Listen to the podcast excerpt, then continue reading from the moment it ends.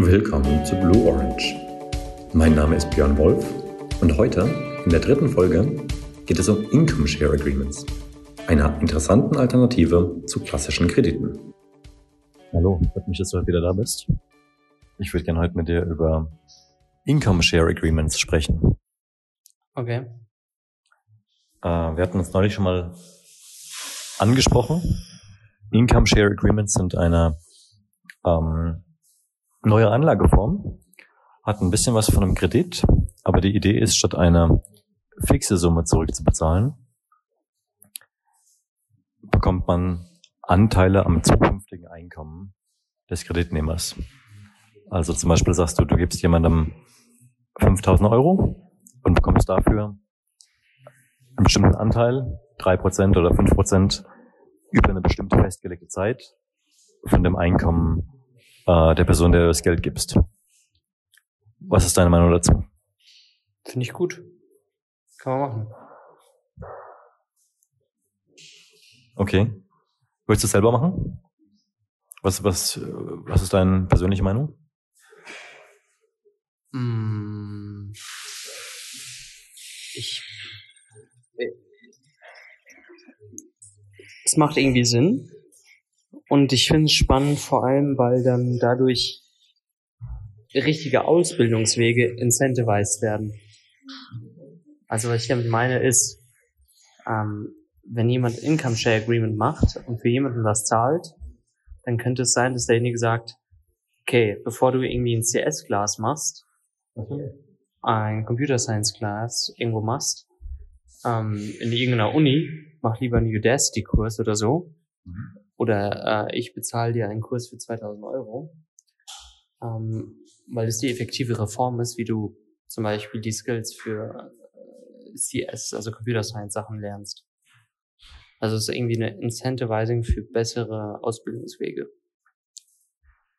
Ja, ja, auf jeden Fall. Du bist ja als Kreditgeber, bist du 100% allein mit deinem Kreditnehmer, weil der Kreditnehmer möchte möglichst viel Geld verdienen und du möchtest auch, dass der Kreditnehmer möglichst viel Geld verdient. Du möchtest ihm quasi jegliche Art von Hilfestellung geben, du möchtest ihm Praktika verschaffen, du möchtest ihm mentoren und dafür sorgen, dass der mehr verdient, weil du dann auch selber mehr verdienst. Genau, und auch abraten von falschen Karriereentscheidungen oder von irgendwelchen Wegen, die cool klingen, aber eigentlich nicht dein Einkommen maximieren. Das ist halt die Frage. Ich meine, man könnte also inwiefern das skaliert. Also man könnte einen quasi, ähm, keine Ahnung, wie nennt man Fitnessstudio-Clubs, die nur 10 Euro pro Monat kosten? Keine Ahnung, sowas kenne ich nicht. McFit. Okay, McFit kennst du, oder? McFit kenne ich, ja. Okay, warst schon mal drin, oder? McFit habe ich mal angeschaut, ja. Okay. Wollte ich sogar eine Mitgliedschaft machen, aber die wollten mich dann ein Jahr lang festnageln und da hatte ich keine Lust drauf. Ja, festgenagelt werden ist noch nicht so gut. Ähm, Mhm. Genau. Sprich, man könnte irgendwie sagen, man macht irgendwie sowas Pauschales, aber ich finde es spannend, wo sozusagen das irgendwie quasi persönlicher wird. Ähm, in irgendeiner Form. Und ich kann mir vorstellen, dass ich verschiedene, verschiedene Modelle geben wird. Also jemand irgendwie sagt, okay, wir machen en masse Income Share Agreements und die anderen sagen, nee, wir machen lieber weniger, aber dafür Guidance mit vielleicht wöchentlichen Calls oder bla bla bla. Ja, was, was mich wundert, dass es so wenig populär ist bisher. Ähm, ein Haufen Leute haben keine Lust auf, auf Kredite, weil ihnen der Kredit irgendwie überm, überm Kopf hängt und egal was passiert, der Kredit muss zurückbezahlt werden. Und ein Income Share Agreement, wo quasi du eine, einen Prozentsatz deines Gehaltes bezahlst, aber wenn dein Gehalt niedrig ist, musst du auch weniger zurückbezahlen, gibt ja eigentlich mehr Freiheit. Und aktuell ist der einzige praktische Fall, wo die angewendet werden, bei irgendwelchen privaten Elite-Unis. In Deutschland ist es, glaube ich, die BHU und die European Business School, die sowas machen. In den USA gibt es ein paar ähnliche ähm, Bereiche. Aber für den Massenmarkt von Leuten, die Kredite haben wollen, gibt sowas eigentlich sehr wenig oder fast, fast gar nicht bisher. Frankfurt School of Finance auch darin Das weiß ich nicht genau. involviert? Keine Ahnung. Ich habe gedacht, dass sie auch sowas hatten. Ja, aber ich meine, wenn du dir anschaust, wie, viele, wie groß das Kreditvolumen ist insgesamt und wie viel davon auf Income Share äh, Agreement Basis ist, ist es praktisch nichts.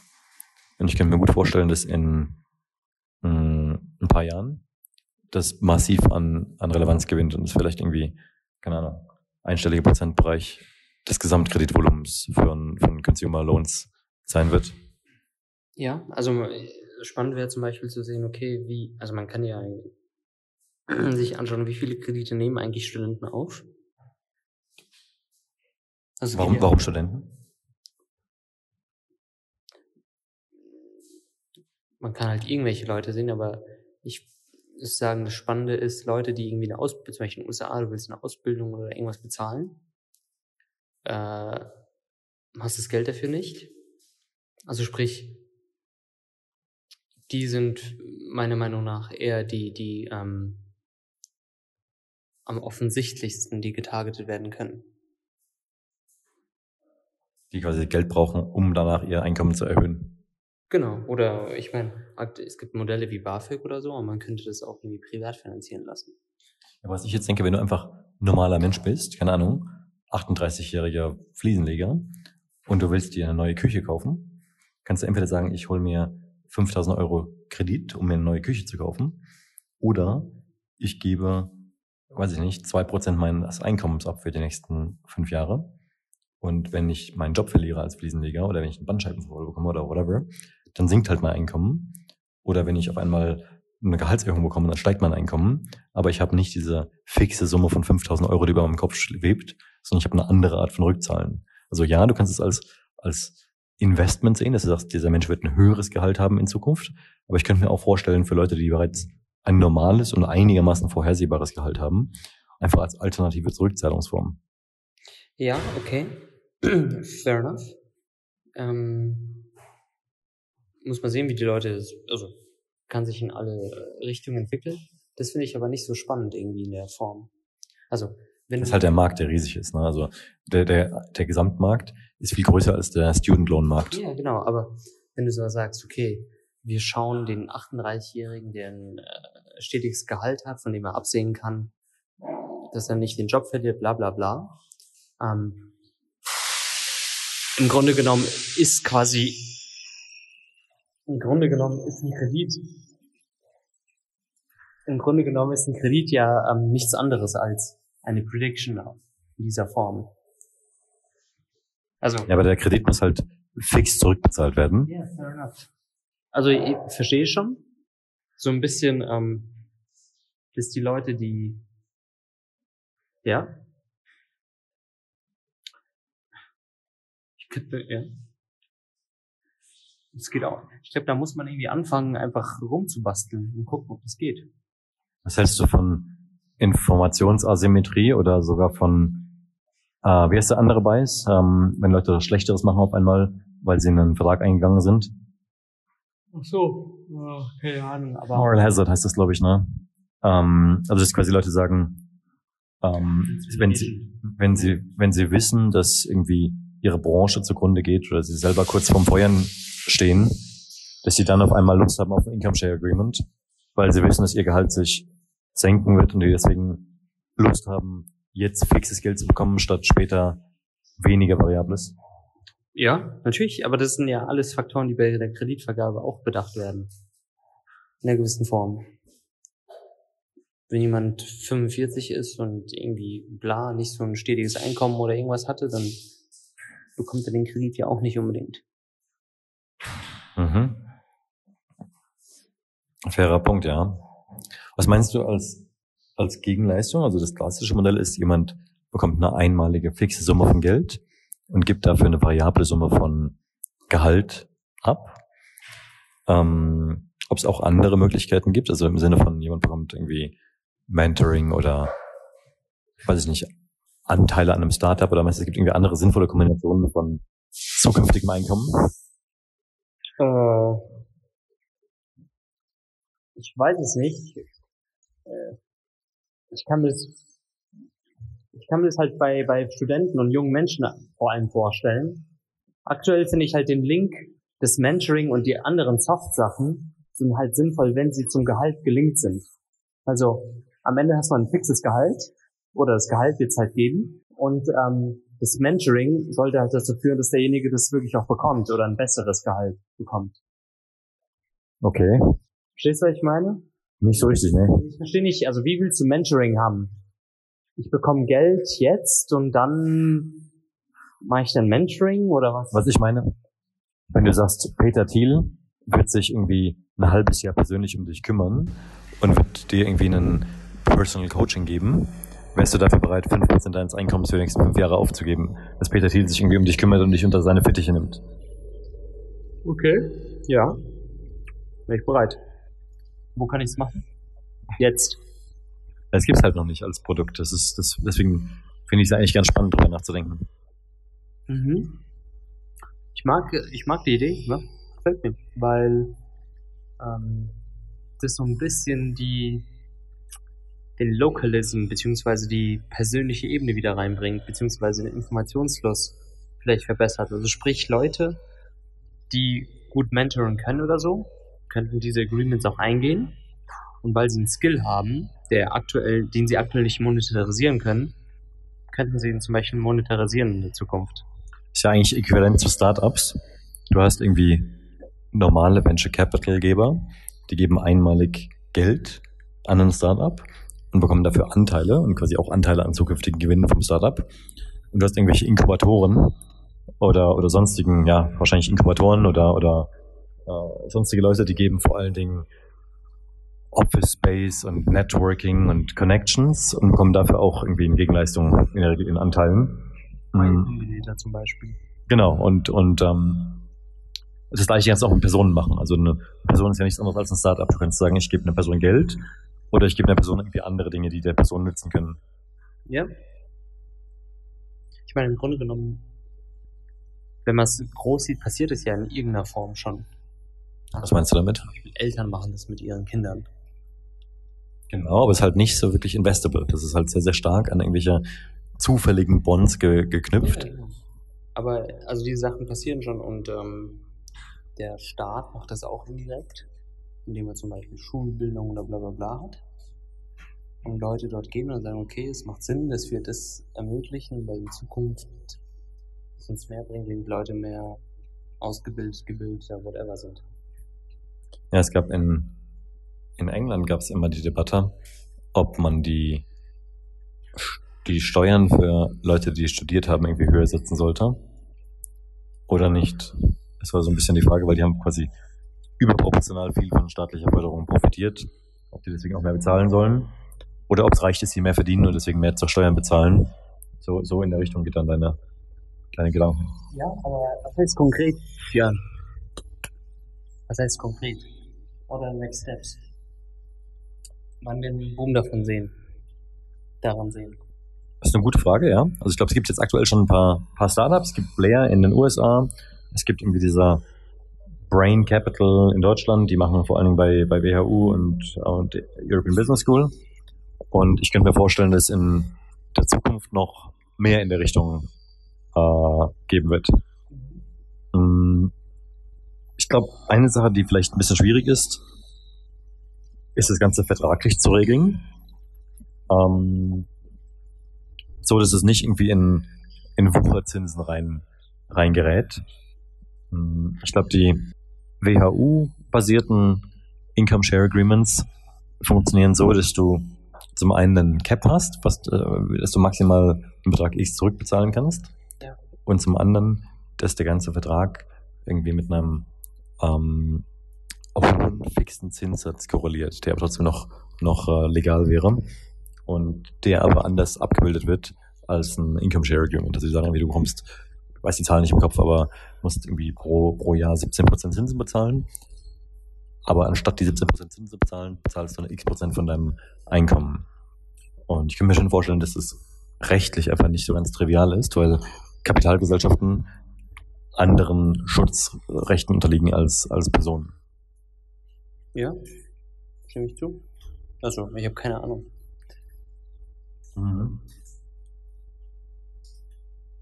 Vielleicht, was noch ein spannendes Thema ist, ist das Thema ähm, Underwriting. Also, ähm, also ich könnte mir gut vorstellen, dass es bei Startups relativ schwierig ist für, für irgendwie Angel-Investoren zu erkennen, was ein gutes Startup ist und was ein schlechtes Startup ist, auch weil es schon ziemlich viel Geld im Markt gibt. Aber dass es für ähm, Investitionen in Personen, also quasi Income Share Agreements, deutlich leichter ist für Privatpersonen, irgendeine Ineffizienz zu erkennen und eine Investment Opportunity. Dass man quasi dort viel mehr Kapitalknappheiten hat, wo, wo jemand eigentlich fähig ist und man auch erkennen kann, dass der fähig ist, aber trotzdem nicht trivial an Geld kommt und auch nicht herkömmlich kreditwürdig ist aufgrund von einer mangelnden äh, Credit History oder, oder ähnlichen äh, Geschichten.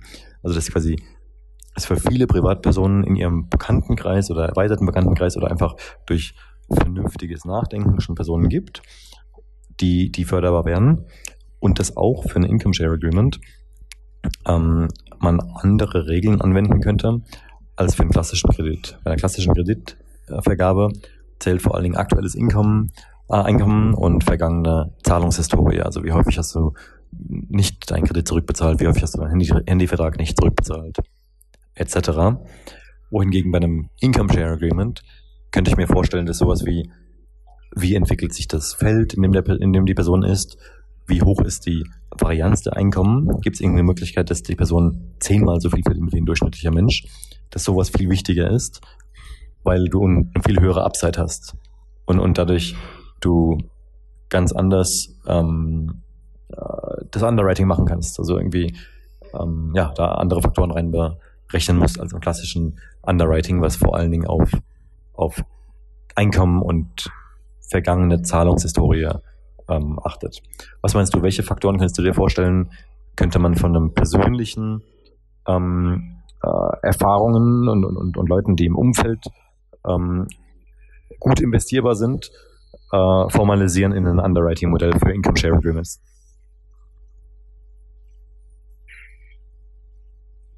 Ich weiß nicht, man müsste mal auf die Daten schauen, was die so sagen. Und ähm, woran man ja interessiert ist, sind genau die Leute, die sozusagen den größten, die größte Differenz haben. Also wenn sie nicht dieses Income Share Agreement eingehen, dann haben sie ein viel geringeres zukünftiges Gehalt, als wenn sie es eingehen würden.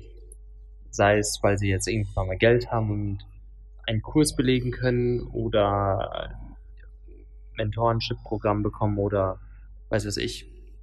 Und bei den was, was ich meinte ist, yeah. bei einem normalen Kredit ist Varianz schlecht, weil du hast ein, ein fixes Upside, das ist dein, dein Geld bekommst du zurück mit den Zinsen und Varianz heißt, du hast eine größere Downside, weil wenn von deinen Leuten irgendwie die Hälfte superreich werden und die Hälfte pleite gehen, hast du als normaler Kreditgeber einfach nur bei der Hälfte der Leuten deinen, deinen Gewinn gemacht und die andere Hälfte ist ausgefallen. Ja. Bei dem Income Share Agreement ist Varianz gut, weil wenn auf einmal die Hälfte superreich werden und die Hälfte pleite gehen, solange die mehr als zweimal so reich werden, wie die, wie die anderen pleite gegangen sind, hast du immer noch einen Gewinn gemacht.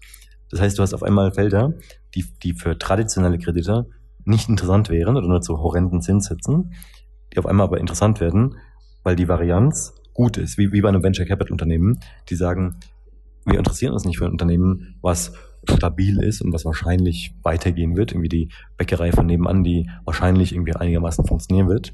Wir interessieren uns für Unternehmen, die ein Potenzial haben, unser Geld zu verzehnfachen oder zu verhundertfachen oder zu vertausendfachen.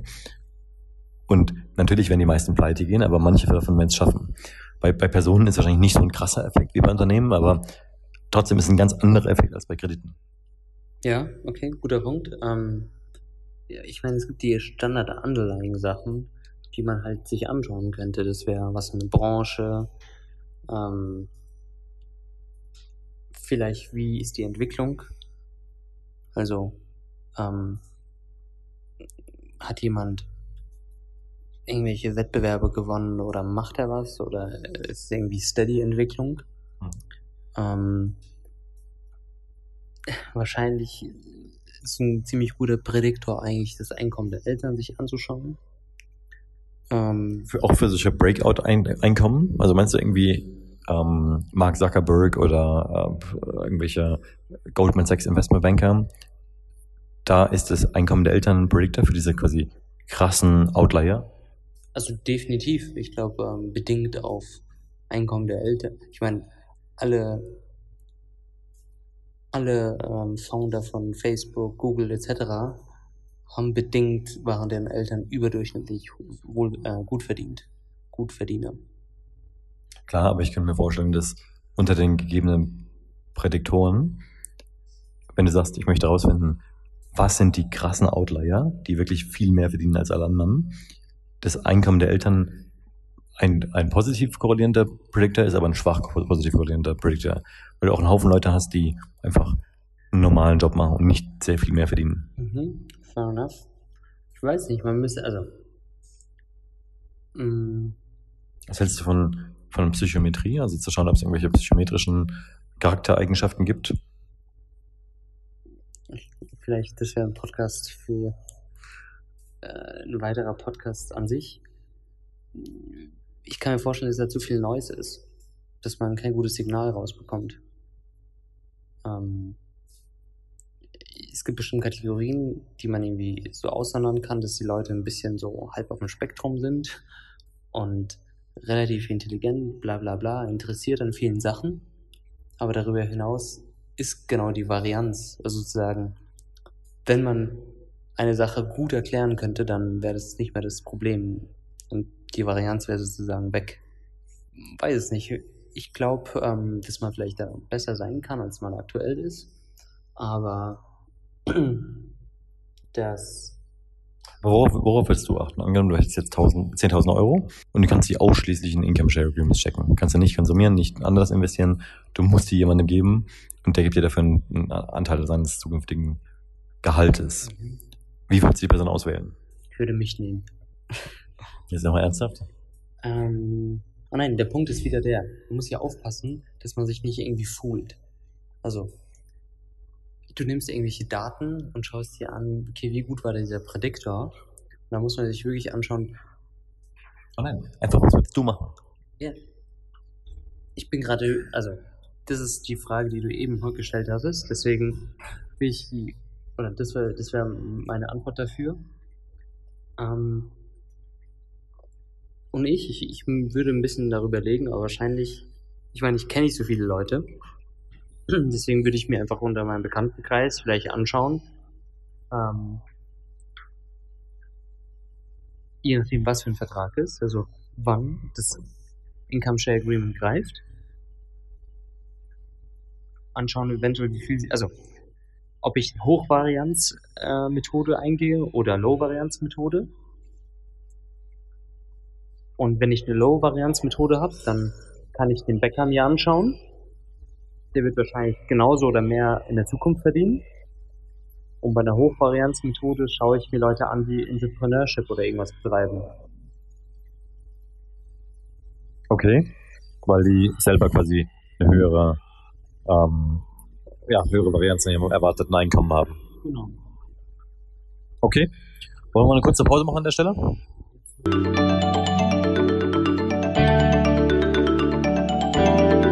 So, da sind wir wieder zurück. Ähm, ich habe noch zwei Punkte, die ich ansprechen würde. Der erste Punkt ist, ich finde es ganz spannend, wenn man sich die ganzen Finanzprodukte und Anlageklassen anschaut, wie man eigentlich Income Share Agreements einordnen kann. Ähm, vor allen Dingen, weil es sehr, sehr ähnlich oder große strukturelle Ähnlichkeiten zu zwei riesigen Anlageklassen hat. Das eine sind Kredite, haben wir vorhin schon angesprochen, was ein riesiger Markt ist. Ähm, äh, Gesamtkreditvolumen. Und also, selbst wenn man nur irgendwie ähm, Konsumkredite oder, oder Personal Loans sich anschaut, ist immer noch ein extrem gro großer Markt, auch ohne die ganzen Hypotheken und, und Mortgages. Und das zweite sind Aktien einfach ganz normal, was ja irgendwie einer der größten Märkte überhaupt äh, ist. Und ähm, genau, Kredite hat halt die strukturelle Ähnlichkeit, dass man einer Person Geld gibt und die danach im Laufe der Zeit in einer bestimmten Art und Weise Geld zurückbezahlt. Und ähm, zu, zu Aktien hat es die strukturelle Ähnlichkeit, dass es ein Anteil an einem Gewinn ausschüttenden Subjekt ist. Ähm, was sind deine Gedanken dazu? Äh, quasi Income Share Agreement zwischen ähm, Aktien und Krediten. Mir fällt irgendwie, ein, also in der grundlegenden Sache ist es ja ähnlich. Ähnlich zu was? Also bei Aktien, man kauft sie in der Erwartung, dass sie in der Zukunft steigen.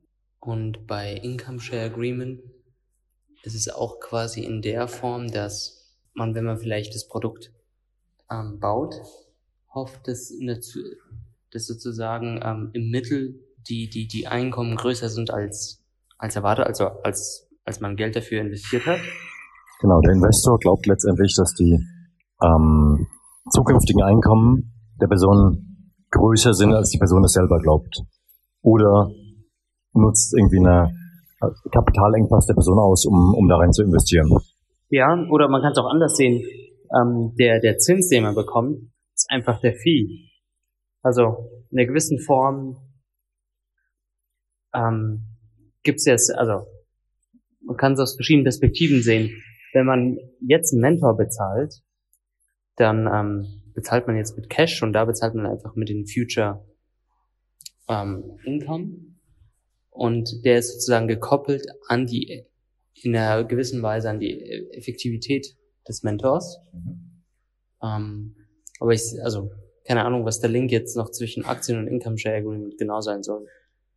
Also, ja gut, bei einer Aktie hast du einen Anteil der zukünftigen Gewinne eines Unternehmens und bei einem Income Share Agreement hast du einen Anteil der zukünftigen Einkünfte einer Person. Ja, ich meine, bei der Aktie ist ja nicht so super leicht, weil es gibt viele Aktien, die einfach keine Dividende ausschütten und deren einzige, also warum die Leute einfach rein investieren, ist, weil die glauben, also in gewissen also Ponzi-Scheme, dass das Unternehmen in Zukunft immer noch erfolgreich sein wird. Klar, aber ultimativ, selbst Wachstumsunternehmen müssen ja irgendwann Profit machen. Also die Idee auch bei Amazon, die 20 Jahre lang äh, keine Profite gemacht haben und immer noch weiter gewachsen sind und investiert haben, ist ja, dass irgendwann auch Amazon profitabel ist. Ja, ja, mag sein, aber die Frage, also diese Frage ist, ob sie Dividende ausschütten. Und bei vielen Unternehmen, die schütten einfach nicht Dividende aus, sondern die Dividende sind quasi implizit in der Kurssteigerung oder durch Aktienrückkäufe etc. drin. Ja, aber ist das wichtig? Also ob ich jetzt sage, das Unternehmen kann entweder Dividende ausschütten oder es kann die Dividende nehmen, um in sich selber zu investieren, um später noch mehr Dividende auszuschütten, ist ja letztendlich eigentlich nur ein Mechanismus. Ja, ja, aber der Link, also ist nicht direkt dann da, ist dann nicht so super eins zu eins. Sprich, bei einer Aktie investiert man nicht in die Einkünfte sozusagen. Gut, bei manchen. Also es gibt, gibt schon Dividendenaktien und, und es gibt andere, die sind auf Wachstum ausgelegt. Also zum Beispiel alle großen Aktien sind überhaupt nicht dividendenausschüttend. Also ich glaube, die Top fünf Technologieunternehmen sind überhaupt nicht Dividenden. Klar, weil, das, weil Technologie einfach eine Riesenwachstumsbranche ist. weiß nicht, bei irgendwelchen großen Ölfirmen oder sowas, könnte ich mir schon vorstellen, dass die eher auf Dividende gehen. Die Deutsche Bank schüttet, glaube ich, auch oder hat Dividende ausgeschüttet. Ich glaube, aktuell schüttet die Deutsche Bank keine Dividende mehr aus. Im Gegenteil. Ich kann mich erinnern an die Zeit, wo die Deutsche Bank Dividende ausgeschüttet hat. Okay, spannend, ja. Mhm, graue Vorzeit. Ähm, okay, äh, das heißt, also die Frage, sind Income Share Agreements ähnlicher zu Krediten oder ähnlicher zu Aktien? Würdest du jetzt wie beantworten? Ähnlicher zu Aktien oder ähnlicher zu Krediten? Keine Ahnung. Ich meine, bei einer Aktie hast du halt ein Unternehmen. Bei einem Kredit hast du eigentlich ähm, eine Person. Oder ein Unternehmen. Oder ein Unternehmen, aber äh, du kannst halt die Person nehmen, dann ist es halt dieser Form halt ähnlich zum Income Share Agreement. Ähm, bei einer Aktie hast du, okay, es geht um die Erwartungen, das hast du bei den Krediten irgendwie nicht. Das ist irgendwie so ein Fixpreis. Deswegen ist es irgendwie so ein Mix, aber ich, man muss den sich nicht überlegen, was für ein Ding das also ist. Ist vielleicht spannend, sich mal kurz darüber Gedanken zu machen und inspirieren zu lassen, aber ich kann mir halt vorstellen, dadurch, dass eigentlich eine neue Anlageklasse ist, die von beiden, von beiden irgendwie ein bisschen was mitbringt, ein bisschen was von Krediten, ein bisschen was von Aktien, aber andere Eigenschaften hat und auch in einem diversifizierten Portfolio eigentlich eine Aufgabe erfüllen könnte, die so noch nicht erfüllt ist. Spannend wäre vielleicht mal zu, zu schauen in der Historie, ob es sowas gab. Gut, es gab Sklaverei früher. Nee, aber Income Share Agreement in einer gewissen Form. Ja, hundertprozentiges Income Share Agreement. Der Case ist ja nicht interessant, sondern ob's, ich meine, ähm, die ganzen Verbriefungen und so oder die ganzen Kredite, wie wir sie kennen, ist einfach vor 500 Jahren oder entstanden. Ähm, diese Modelle gab es, gab auch. Äh, Gut, frühe Steuern eigentlich. Also ich meine, früher gab es irgendwelche Fürsten, die ihren eigenen Untertanen einen bestimmten Steuersatz aufgedrückt haben. Und die Steuersätze haben variiert von Fürstentum zu Fürstentum und die Fürsten haben dafür irgendwie eine Art Mentoring, also im Sinne von beschützen und ja, gemacht. Genau, genau. Aber letztendlich war das irgendwie ein Mensch, der Anteile des Einkommens eines anderen Menschen erworben hat, indem er das Fürstentum erworben hat. Ja, genau. Also prozentuale Getreide, Zeugs. Mhm. Genau, und ich, ich denke, es wurden auch irgendwelche Ländereien getauscht. Und da hat das durchaus eine Rolle gespielt, quasi ob die Menschen, die da sind und die Felder, die da sind, produktiv sind oder nicht. Also wenn irgendwie der Kurfürst von Hessen-Nassau mit dem Kurfürst von irgendwo anders äh, eine, eine Hochzeit vereinbart hat oder eine Ländereien getauscht hat, dann war ein impliziter Grund schon zu schauen, wie viel Einkommen aus diesen Income Share Agreements zu erwarten ist. Mhm. Okay, bringt mich so ein bisschen zur, zur, zur letzten Frage. Mm, ich, ähm, also ich könnte mir gut vorstellen, dass das eine wichtige und eigenständige ähm, Anlageklasse wird, Income Share Agreements, die noch nicht so wirklich ähm, erforscht sind. Ähm, die, die Schwierigkeit ist quasi, oder das Spannende dabei ist, inwieweit sowas handelbar ist oder handelbar sein kann. Ähm, weil zum einen mh, mm, ist es, glaube ich, relativ leicht, einen direkten, abgewandelten Kreditvertrag aufzumachen. Ähm, aber vielleicht nicht ganz so leicht, diese Art von speziellen Kredit zu verbriefen und, und handelbar zu machen. Hm, was meinst du? Oh ja, ich kann mir vorstellen, dass es äh, der erste Schritt, das quasi den Vertrag irgendwie zu schließen, okay ist. Aber den handelbar zu machen, ist, glaube ich, eine ganz andere Nummer. Also definitiv. Kann mir nicht vorstellen, dass in Deutschland in den nächsten zehn Jahren das möglich sein wird. Wegen, wegen äh, Sittenwidrigkeit oder ähnlichen Geschichten oder was, was meinst du? Ich weiß nicht, ich kann mir vorstellen, dass es auf einmal, I don't know, erscheint irgendwie intuitiv nicht, also sowieso, es wird handelbar, dann wird sozusagen der Mensch in Zukunft handelbar und dann gibt es auch vielleicht noch Adver ich meine, dann kann man die shorten, die Dinger. Und dann hat man Incentives eventuell, dass Leute auf einmal nicht so viel vielleicht verdienen. Und ich kann mir nicht vorstellen, dass die Regierung oder dass der Gesetzgeber in irgendeiner Form in diese Richtung geht. Gut, es gibt ja einen Haufen Leute, die haben Incentives, dass Leute nicht viel verdienen. Jeder Arbeitgeber hat irgendwie einen Trade-off zwischen Gehältern, die er auszahlt und, und dem eigenen Profit, weil je höher die Gehälter sind, desto weniger bleibt übrig. Ja, yeah, aber wenn du sagst, okay, ich möchte eine Versicherung kaufen, dass wenn der Typ ausfällt, und dann heuerst du einen Hitman an und auf einmal wird der Typ nicht mehr arbeitsfähig sein, dann muss die Versicherung quasi dich auszahlen, weil die, weil du eine Versicherung halt auf, auf, auf sein Income gekauft hast. Und ja. kann mir vorstellen, dass es dann so ähm, BVB-mäßige Aktionen geben wird. Ich meine, in anderen Bereichen gibt es das ja schon. Es gibt irgendwie äh, verbriefte Hypothekenkredite, sind in der, in der Finanzkrise sehr bekannt geworden, oder andere Arten von, von Bonds, die du irgendwie strukturieren kannst, wenn du alles Mögliche machen kannst. Und wo du äquivalent sagen kannst, ich habe irgendwie einen Hauskredit und da ist das Haus ist der Collateral und ich kann das auch irgendwie shorten und habe dann eigentlich ein Interesse daran, wenn der Wert des Hauses sinkt. Trotzdem gibt es nicht reihenweise Leute, die irgendwie Häuser anzünden, um ihre geschulteten ähm, äh, Hauskredite irgendwie ähm, nach oben zu treiben, weil es einfach illegal wäre. Ja, aber also muss bei Hauskrediten, ich weiß nicht, ob das ein gut ist, vielleicht ein anderes Skalenbeispiel. Bei ähm, Häusern sind einfach andere Beträge wahrscheinlich in, in Gang und die Verbriefung über Häuser, ähm, man kauft. Naja, also. Häuser sind halt irgendwie handelbare Objekte per se. Also, wenn man über Häuser nachdenkt, denkt man über handelbare Objekte nach. Ja. Und die andere Sache wäre ja sozusagen, also die richtige Analogie wäre, wenn du Versicherungen auf Häuser handelbar machst. Also ich kaufe mir, ich wohne im Haus, in meinem Haus und kaufe mir die Versicherung, dass im Brandfall die Versicherung was zahlt. Und dann verkaufe ich diese Versicherung. Das wäre die Analogie sozusagen und nicht die Fabrik. meinst du das nicht möglich? Hm? Meinst du das nicht möglich? verbriefte Versicherungen zu verkaufen? Ich meine, jede Option ist eine, jede Option ist eine Versicherung. Ich weiß nicht, ob du, ich, ich glaube nicht, ich weiß es nicht, aber habe nicht von dem Markt gehört, wo man die Versicherung auf sein eigenes Haus jemand anderem geben kann. Quasi verkaufen kann. Und es wird ein bisschen noch witzig, was dann passiert. Na klar, warum nicht? Wenn du eine Option hast, Yeah, whatever. auf ein, auf ein Mortgage-Backed Loan, Mhm. das ist eine Versicherung auf einen Kredit. Ja, aber was ich meine ist, ähm, du wohnst in einem Haus, kaufst Versicherungen für einen Brandfall. Und jetzt sagst du, okay, ich möchte gerne diese, also nicht, wir sprechen auf einer anderen Ebene. Die eine Ebene ist irgendwie die Bankebene und du bündelst ganz, ganz viele Häuser zusammen und verkaufst die.